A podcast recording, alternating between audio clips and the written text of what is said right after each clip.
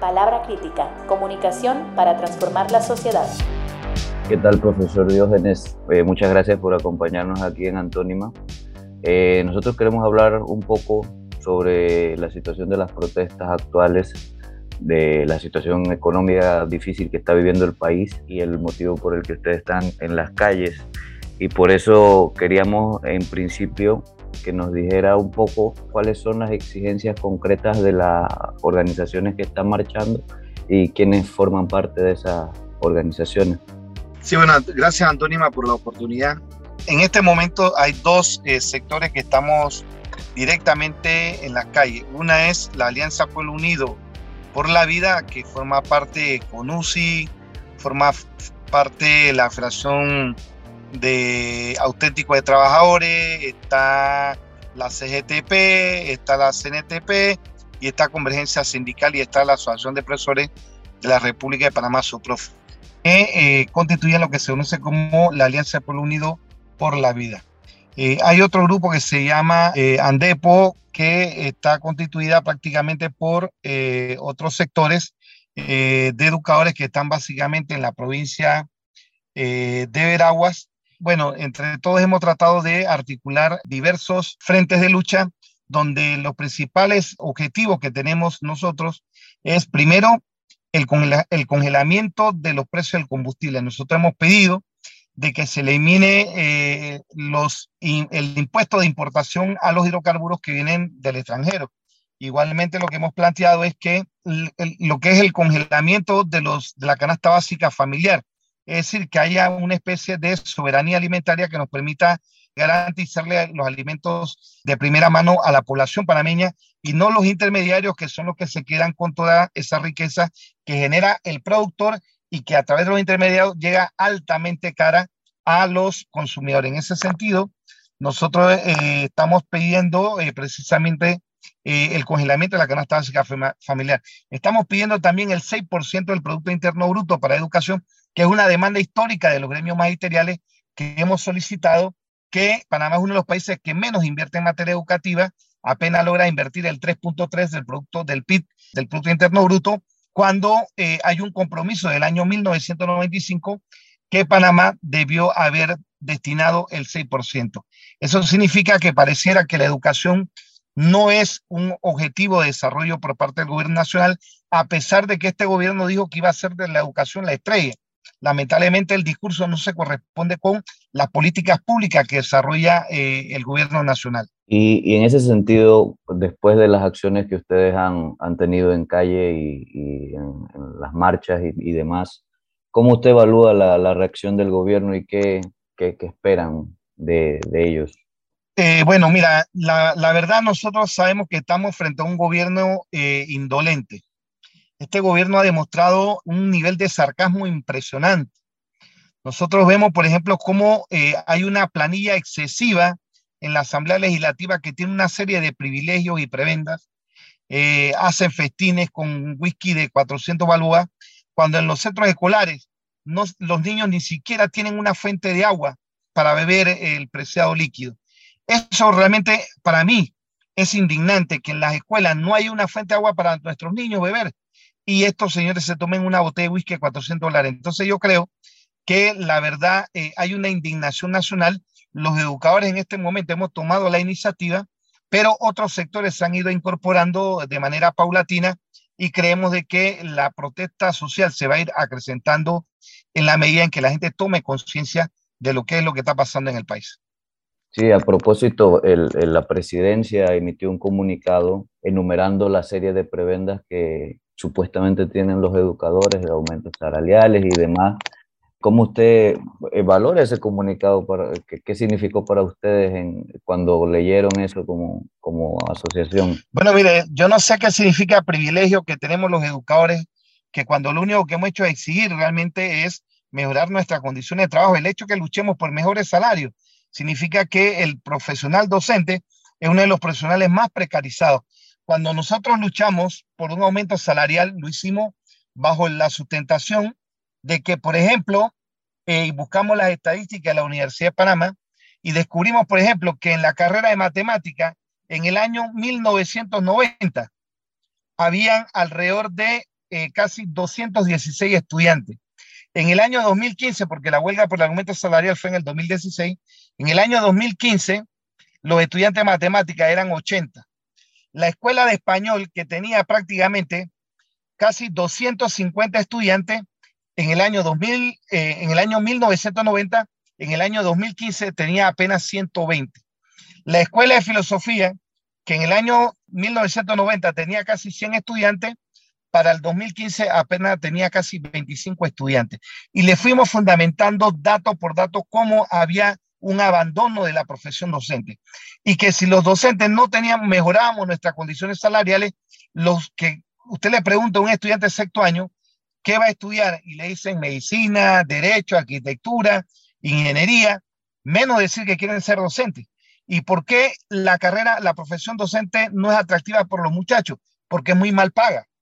Entonces, en ese sentido, nosotros lo que hicimos fue fundamentar con datos y estadísticas al eh, al gobierno nacional la necesidad de mejorar los salarios para que realmente no fuera una profesión abandonada por, los, por la juventud.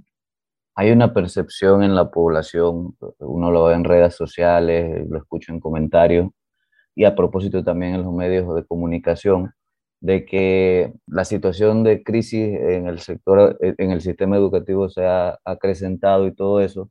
Y también hay una percepción muy generalizada de que en, tiempos de pandemia el trabajo de los docentes no fue pesado. Entonces, ¿cómo usted le responde a, a las personas que han aprovechado esta situación actual para hablar de ese tema? Bueno, mire, eh, nosotros los docentes prácticamente que tuvimos que eh, eh, hacer malabarismos académicos. ¿Por qué? Porque sí reconocemos de que había, no existía el nivel de tecnologización de la enseñanza que la educación virtual nos impuso. La pandemia nos obligó a hacer uso de plataformas virtuales que quizá la mayoría de los docentes no estábamos acostumbrados, pero siempre cumplimos con nuestro papel de enseñanza. Del momento en que se aplicaron las plataformas, los docentes comenzamos a utilizarlas y recuperar por lo menos las clases que se habían dejado de impartir. Los docentes no tuvimos dos años cobrando eh, sin trabajar como alguna gente pretende. Tuvimos inclusive formándonos y preparándonos en el uso de las TIC para poder nosotros impartir, impartir clases desde las diversas plataformas tecnológicas. Y ese fue un cambio cualitativo que tuvo que hacer el docente al readaptarse a la nueva circunstancia de la pandemia que tuvo que adecuar metodologías que eran de carácter presencial a metodologías totalmente de carácter virtual, cosa que el Meduca nunca preparó al docente para ese salto cualitativo. Lo hicimos nosotros así, a la, como se dice, de manera artesanal, a tratar de capacitarnos, a tratar de eh, aprender estas herramientas tecnológicas para poder llegar a nuestros estudiantes. Sin embargo, el gobierno no cumplió. Nosotros aprendimos a utilizar las plataformas virtuales, pero el gobierno no cumplió con dotar de, los recursos, de las tablets y garantizar la internet gratuito a los estudiantes en sus centros escolares, a pesar de que Panamá, inclusive, el Estado panameño es accionista de una de las principales eh, eh, empresas tecnológicas y de telefonía, que es Cable Wireless. Le dijimos que como Panamá es accionista ahí, podía darse el internet a los estudiantes, pero nunca tomaron en cuenta esa propuesta nuestra y ellos sí dejaron de cumplir con su parte, pero los profesores tratamos de, eh, de readaptarnos a las nuevas circunstancias y cumplimos con nuestro trabajo. Nosotros no dejamos de trabajar, eh, trabajamos muchísimo, inclusive el doble teníamos que trabajar porque era mucho más la manera de cómo teníamos que calificar y subir entonces la nota a esta plataforma para que los padres de familia pudieran revisar las evaluaciones de sus estudiantes. Así que fue un trabajo arduo que quizás mucha gente desconoce y sobre todo obviamente aquellas personas que siempre pretenden atacar al docente y que desconocen realmente ese cambio eh, cualitativo que realizamos eh, los docentes en en materia pedagógica y en materia metodológica. Sí, y, y, muy alineado con ese tema, en los últimos días, a propósito de las protestas, los medios de comunicación tienen, han tenido una agenda ahora eh, de hablar sobre las deficiencias del sistema educativo, los fracasos escolares, y, bueno, levanta suspicacia de por qué hablan de eso justamente cuando los educadores están en la calle. Entonces, ¿cómo ha recibido el, sector docente esos tipos de reportajes y cómo se ha sentido usted también las entrevistas que le han hecho en los medios de comunicación? Bueno, miren, nos sentimos totalmente eh, atacados en alguna, por, no, por todos los medios, pero sí algunos medios que tienen una posición muy definida en torno a lo que puede ocurrir. Creo que hay medios que eh, saben de que esta es una protesta de los educadores, pero que en la medida en que se ha ido acrecentando, ha ido incorporando a otros actores muy importantes, como por ejemplo los indígenas, se sumaron el día de ayer, allá en la provincia de Chiriquí. También hubo padres de familias que salieron a protestar el día de ayer. Los estudiantes, por primera vez hemos incorporado a los estudiantes en nuestras luchas. Nadie los ha manipulado, nadie los ha usado. Ellos de manera autónoma y de manera crítica han decidido apoyar la huelga de los docentes en estos momentos. Esto significa que realmente eh, eh, los medios siempre responden y obviamente cuando ellos ven que hay una situación que puede poner en peligro el establishment, obviamente de una vez comienzan a atacar a aquellos sectores que estamos en huelga. Pero yo creo que los medios alternativos, como el caso de Antónima, nos ha permitido en alguna medida contrarrestar eh, ese monopolio de la información que antes tenían las grandes corporaciones eh, de comunicación. Palabra crítica, comunicación para transformar la sociedad. Sí, eh, y, mm, en Antónima tratamos de, de, mantener una línea editorial mucho más abierta y mucho más eh, lanzada hacia, hacia los criterios de la clase trabajadora. Y una cosa que, que, ha pasado en los últimos días, como usted mencionaba, además de, los, de, de las eh, de las personas y organizaciones en Chiriquí. Hay un comunicado reciente de, la Asociación de Médicos que da 48 horas al gobierno nacional para dar una respuesta o si no también se decreta un paro. Entonces está escalando la situación. Hay molestias de la gente también eh, que ve su vida afectada por el tema de los cierres de vía. Allá circulan videos, periodistas con comentarios también que buscan asusar el, eh, un poco el, tema del conflicto entre, entre la gente. Y ante la molestia de esas personas, usted como, como dirigente que, está metido en las protestas, que está metido en las reuniones, ¿qué, qué, le diría a esas personas que se sienten molestas por la situación actual? Eh, bueno, mira, yo te diría que a diferencia de otras eh, protestas que se han dado, para mí ha sido impresionante ver cómo eh, cada vez más sectores eh, de diferentes, diferentes eh, estadios se han ido incorporando. Por ejemplo, la declaratoria de huelga de 48 horas de los médicos a partir del martes, para nosotros es muy significativa por el papel y el prestigio que tiene el cuerpo médico. Pero hoy también varias organizaciones van a declarar huelga. Lo que pasa es que por responsabilidad voy a esperar que sean ellas mismas las que la, que la decreten y eh, porque son ellos los que tienen que anunciarla y no yo. Pero ya sabemos de organizaciones que esta semana van a declarar huelga, sectores muy importantes y que tienen un papel eh, preponderante en la vida política. A esos sectores que se molestan, creo que son los menos en esta ocasión, porque cada vez que nosotros salimos a la calle, va la gente con su carro pitando, dando su voz de, eh, dando su visto bueno a la protesta, porque el combustible el alza indiscriminada del combustible está afectando a toda la población, todos lo resentimos. El molde de pan aumentó un dólar, el molde de pan Rimit aumentó un dólar.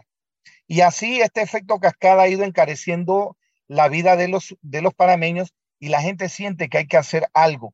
Pero sobre todo hay que hacer algo porque se da cuenta de la burla de cómo estas personas lucran y hacen negocio eh, utilizando la pandemia como excusa para lucrar y enriquecerse más de lo que, de lo que ya son. Entonces, esto ha provocado una indignación nacional. Creo que la población panameña ha entendido más ese proceso, creo que lo ha asimilado más en esta ocasión y creo que eh, son menos. Obviamente que si hay un cierre que y yo no puedo pasar, obviamente eso me va a molestar, pero creo que por lo menos hay un nivel de eh, asimilación mucho más fuerte en este momento que en otras protestas. Muchas gracias, profesor Diógenes, por acompañarnos en, este, en esta pequeña entrevista. Eh, y bueno, deseamos que la lucha consiga los, los, los, los objetivos que buscan y que buscamos todos pues, como población.